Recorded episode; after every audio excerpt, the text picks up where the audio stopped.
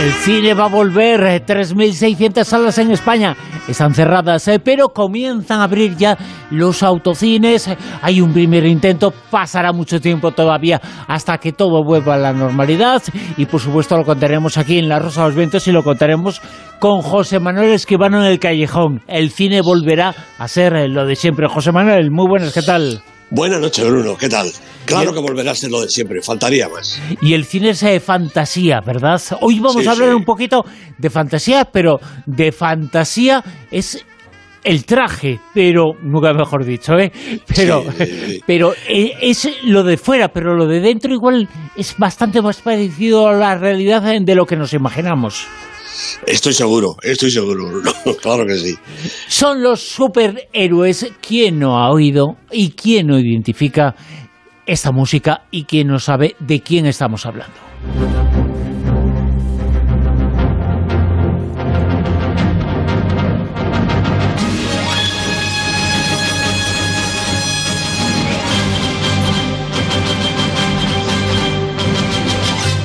Por supuesto, Superman.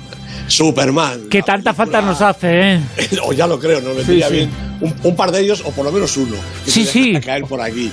Bueno, de todos los Supermanes que, que, hay, que ha habido en la pantalla grande y en la pequeña, pues he elegido esta, esta primera película, digamos, de la época grande de Superman, la del año 78, la que dirigió Richard Donner, con el inolvidable Christopher Reeve de protagonista, con Marlon Brando eh, como Jor-El, el padre de, de, Superman, con Jim Hackman, con eh, Margot Kidder. Bueno, tres nominaciones tuvo esta película a los Oscars, incluida esta que acabamos de escuchar, la banda sonora del gran John Williams, el hombre que enseñó a Spielberg cómo es una banda sonora. Recordamos que cuando eh, Spielberg dirigió Tiburón, no le gustaba la banda sonora de John Williams y le dijo a Williams, espérate un momentito, mira las imágenes. sí, mira las imágenes con la música y mira lo que pasa, ¿no? En fin, bueno, ganó de todas maneras un Oscar, ¿eh? Oscar a los efectos especiales, un Oscar especial que le dieron porque realmente en ese momento los efectos especiales de este Superman pues resultaron absolutamente espectaculares. Desde el minuto uno, cuando esa nave esa pequeña nave que viene del espacio, no sabemos de dónde, aterriza en la Tierra y allí hay un chiquillo, un crío pequeñito que cae justo al lado de la casa de un matrimonio de granjeros, Jonathan y Martha Kent. Al niño le llaman Clark, Clark Kent, y desde pequeñitos empiezan los padres, los padres adoptivos, a darse cuenta de que ese niño es un niño muy especial, es un niño que es capaz de levantar el granero con una mano el solo, ¿no? Bueno, poco a poco cuando va creciendo, Clark Kent empieza a darse cuenta de que tiene esos poderes especiales y los pone pues al servicio de la humanidad, al servicio de sus congéneres de la Tierra, aunque él comprende que no es de este planeta. Incluso hay una escena en la película completamente mítica en la que vemos cómo realmente sale disparado de su planeta Krypton, los padres se sacrifican para que llegue aquí, ¿no? Marlon Brando es el padre, es Jorel, ese personaje, dicen que Marlon Brando tenía unos cartones donde tenía el diálogo, porque a esas alturas ya ni sabía ni quería aprenderse unos diálogos tan sencillitos como los de esta película. De todas maneras, pues es Marlon Brando, ¿no? Bueno, pues Clark Kent llega a Metrópolis, se emplea como periodista en el Daily Planet, allí conoce a su chica, a sus amigos, a Lois Lane, a Jimmy Olsen, toda esta historia. Y también está, claro, naturalmente, su enemigo. Jim Hackman es Lex Luthor, el personaje que más le va a hacer sufrir a Superman, sobre todo cuando descubre que ese cachito de mineral verde a Superman le hace muchísima pupa. Realmente una historia sensacional. Superman ha estado, ya digo, desde el año 48, el año 52 ha habido series de televisión, ha habido películas de Superman hasta aburrir con distintos personajes, pero yo creo que tiene tanta categoría y tanta poética este personaje de Superman que hay que recordar que salió de los tebeos, claro, es un personaje de los cómics, ¿no? Que realmente es inolvidable y además es inmortal. Siempre Superman. Lo que nos has dicho, 1978, 1978, pues hace más de 40 años de esta película que ha hecho historia totalmente porque identificamos a la figura de Superman que lleva un siglo entre nosotros, eh, pero la identificamos con Christopher Reeve y con esta música. Así es, efectivamente. Christopher Reeve fallecido prematuramente eh, después del accidente aquel terrible, pues ha sido, yo creo, el, mejor Superman, ¿no? Tenía muchísimo carisma y realmente ha sido inolvidable. Otros también lo hacen bien, pero Christopher Reeve, para mí, es mi Superman. Superman es desde luego el héroe, el superhéroe de cine más importante, pero no menos importante es el siguiente, Batman. Vicky Bale. Hola. Bruce Wayne. ¿A qué te dedicas, Bruce?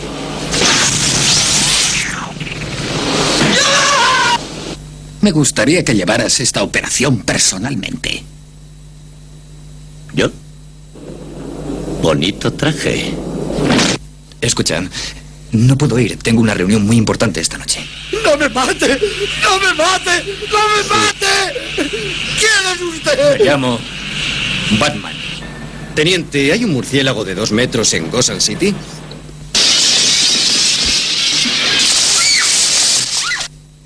Alfred, vámonos de compras.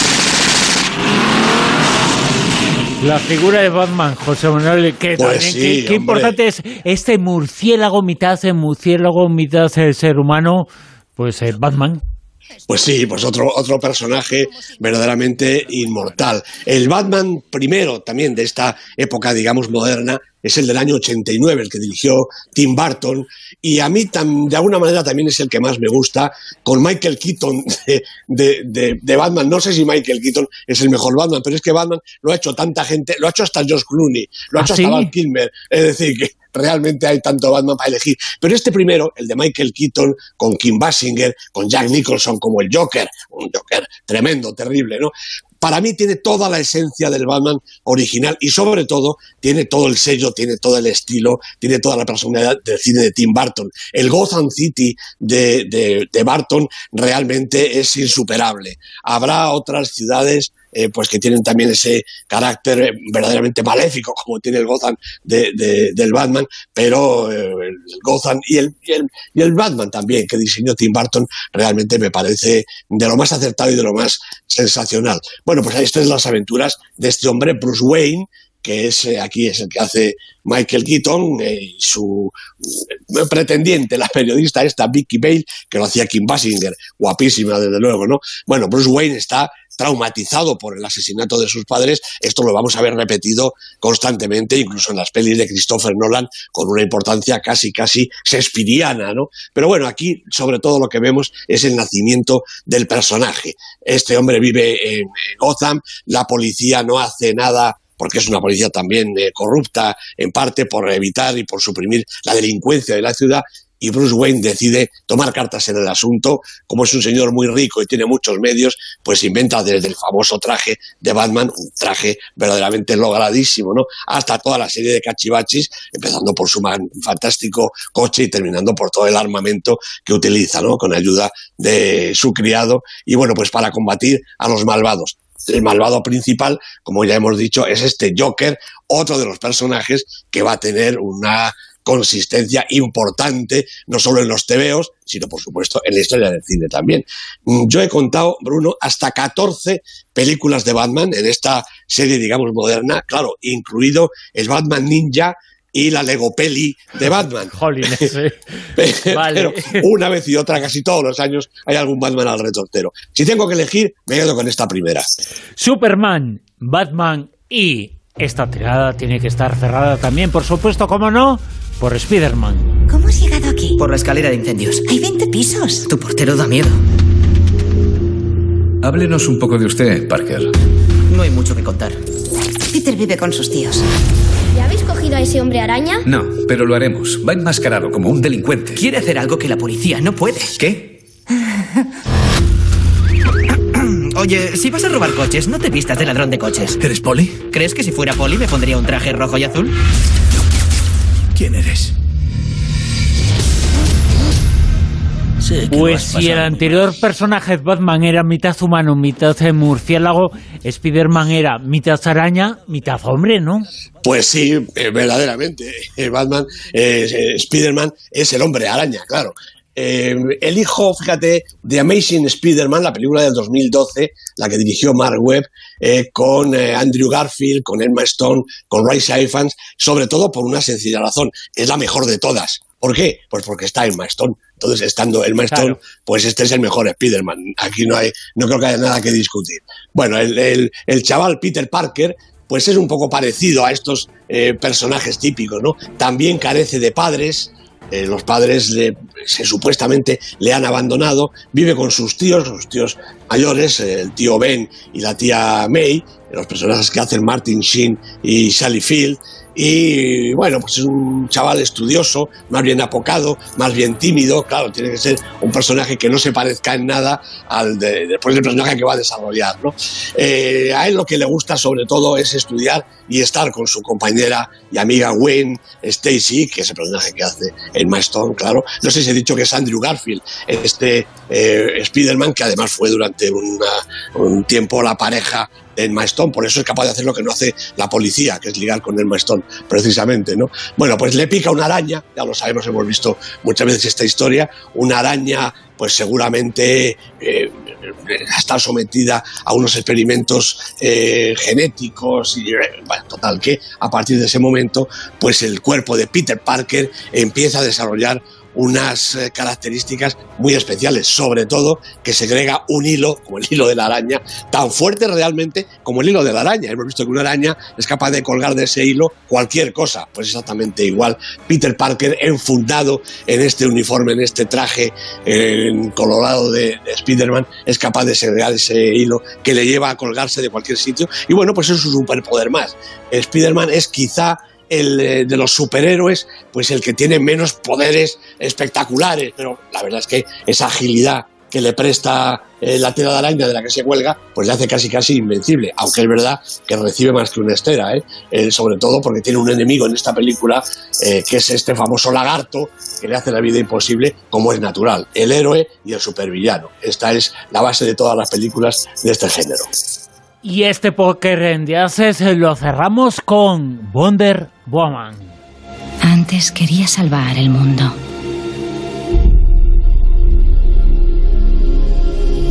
Este maravilloso lugar. Pero cuanto más te acercas, más aprecias la gran oscuridad que esconde.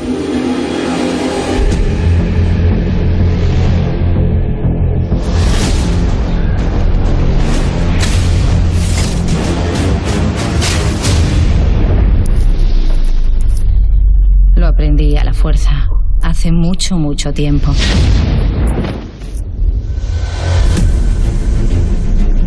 Quería pues salvar el mundo, José Manuel. Quería pues salvar también, también eh, Núñez de Balboa.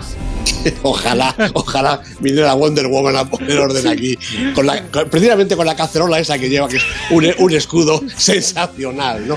Bueno, esta peli es la más moderna, es de 2017 y es naturalmente, dentro de los superhéroes tendrá que haber una superheroína, digo yo. Hay más de una, pero elijo esta porque es la más moderna y también porque Gal Gadot es una chica guapísima y lo hace estupendamente. Wonder Woman lo ha dirigido Patty Jenkins, una mujer, dirige una película de superheroína, junto con Chris Pine, con Connie Nielsen. Bueno, la, película empieza pues de, con un estilo más bien, digamos, eh, mágico, casi místico, ¿no? también guerrero, porque eh, Wonder Woman todavía es Diana Prince, no es Wonder Woman, es una princesa, una guerrera amazona que ha sido criada pues, por su madre, la reina Hipólita, el personaje que hace Connie Nielsen, y por su tía, la general Antíope, el personaje que hace Robin Wright. Bueno, es una, ha sido entrenada para ser una luchadora, desde luego, pero no, no pretende en ningún momento, eh, por, el, por el momento, salir de su isla. La, su madre, sobre todo Hipólita, pues la quiere proteger del mundo exterior es como que en esa isla tiene que estar confinada. Sin embargo, su tía, Antíope, pues prefiere que esté preparada para salir en cualquier momento y el momento llega cuando de repente un piloto estadounidense, un avión con su piloto dentro, el piloto Steve Trevor, el personaje que hace Chris Pine, pues se estrella en la isla. Y Diana conoce a Steve Steve le cuenta que fuera de la isla la humanidad está enredada en una terrible guerra, la Primera Guerra Mundial exactamente, que va a producir millones de muertos, que lo está produciendo ya. Y entonces la princesa Diana decide irse al mundo exterior, llegar a Europa, llegar a, combatir en esa misma guerra, pues para ayudar a los que a ella le parece que son los buenos, y a mí también me parece que son los buenos en ese momento, ¿no? Tiene unos poderes extraordinarios, sobre todo superfuerza y supervelocidad, y con esa superfuerza y supervelocidad, pues se convierte en un arma absolutamente invencible. La actuación de la princesa Diana, es decir, de Wonder Woman, es capaz de decidir el signo de la guerra pasando por encima de espías, de militares, de guerreros y de lo que haga falta. Bueno, una señora de armas tomar, nunca mejor dicho. ¿Tú de quién eres? ¿De Superman, de Spiderman, de Wonder Woman, de Batman, de Catwoman, que también era Sí, una Catwoman heroína también, supuesto, feísima, ¿no? feísima, ¿eh? Sí, verdaderamente. Halle Berry, gata- Halle Berry, Sí, ¿eh? ¿a quién se le Halle ocurre? Berry. Bueno, lo hizo también, Sí, sí. ¿quién, quién lo hizo más? Eh, bueno, porque ha habido también muchas, ¿no? Pero Sí, no, ca- cada uno de estos personajes Sí, se ha desdoblado 40 Sí, veces, pero, pero bueno, hay algunos más llamativos que otros, desde luego, ¿no? Eh, no, a mí me gusta sobre todo Superman, ¿eh? Yo soy de Superman, porque además es el personaje que he visto en los tebeos desde pequeño, ¿no? Antes de Batman, antes de Spider-Man, estaban esos tebeos de Superman, algunos de ellos me parece que eran ediciones mexicanas que, o argentinas, que llegaban a España ya pues, en los años 60, digamos, ¿no? Y a mí Superman me gustaba, me gustaba mucho, verdaderamente.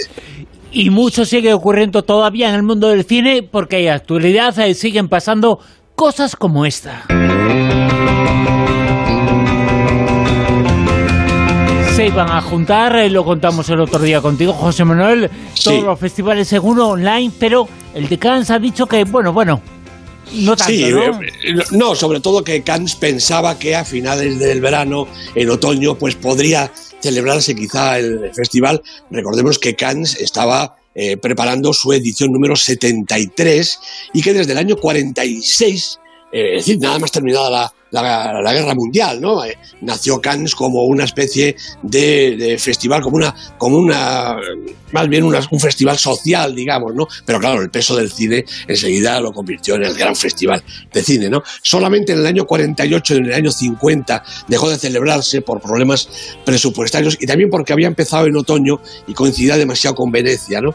Y luego en el año 68 que los jóvenes de la Nouvelle Vague, de los que hablábamos el otro día, Godard y Truffaut a la cabeza, impidieron que se celebrara el festival porque no les parecía que las revueltas del 68 pues eran propias de, un festival como ese, ¿no? Todo lujo y, y- todo glamour, ¿no? Menos esos años se ha celebrado siempre y en este año ya han decidido que no, no se va a celebrar ni ahora en mayo, por supuesto, ni tampoco en el otoño. Lo que sí ha hecho el festival, según contaba su delegado general, Thierry Fremo, es ceder sus películas, las películas que tenían ya prácticamente seleccionadas, pues para otros festivales, incluido San Sebastián. San Sebastián, Venecia, Toronto, Deauville, eh, Nueva York, eh, el Festival Lumière de Francia, eh, el Festival de Cannes ha puesto su programación a disposición de estos festivales para que sus películas se puedan ir viendo en, el resto de los certámenes, si es que verdaderamente se pueden celebrar.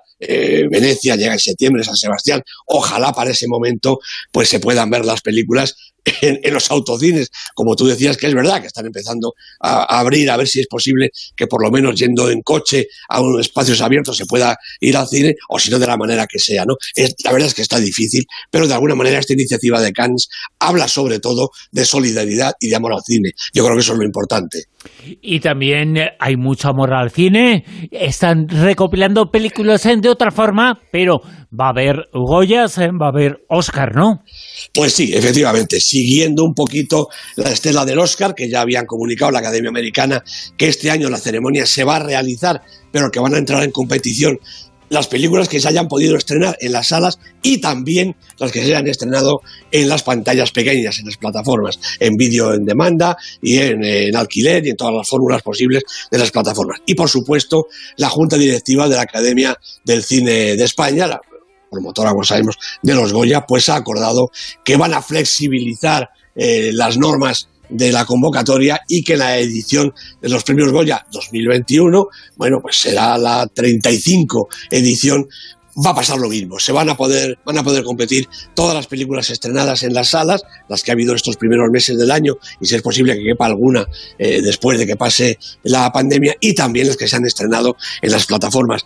A mí me parece que esto pervierte realmente la idea de la competición de los Goya. Siempre ha sido para las películas estrenadas con público y con taquilla y además muchas veces ha habido eh, circunstancias realmente raras con respecto a, estas condiciones. ¿no? Bueno, hay que entender que en esta ocasión, aunque la Junta de, la Academia siga apostando naturalmente por el cine eh, en los cines, pues hay que concederles que si no es que no se iba a poder celebrar porque realmente las películas estrenadas van a ser muy pocas y no va a tener eh, los la trascendencia que debe. Aún así, yo me pregunto si en conjunto va a haber una cosecha de cine español suficiente como para una, para una ceremonia como la de los Goya de cada año. Pero en fin, habrá que pensar que de alguna manera hay que hacerlo. Mejor será eso a lo mejor que no suprimir eh, la edición de 35 de los Goya. Va a estar muy, muy, difícil porque estoy pensando, las películas españolas, fundamentalmente las que han triunfado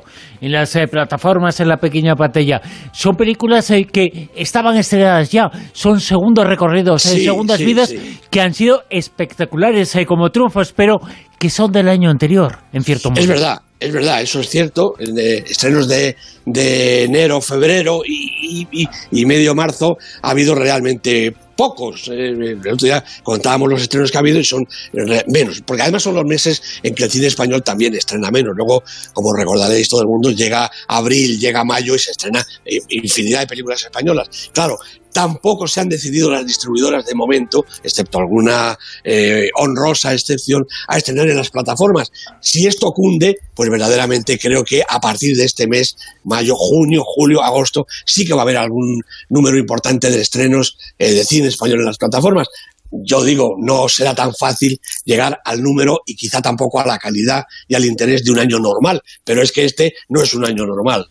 Desde luego que no. Por desgracia, no está siendo un año normal. Nos tenemos que adaptar. También se está adaptando el mundo del cine, pero lo estamos contando aquí en La Rosa, los vientos en el Quijón, por supuesto, con José Manuel Esquivano. Gracias, José Manuel. Un abrazo, Bruno. Hasta luego.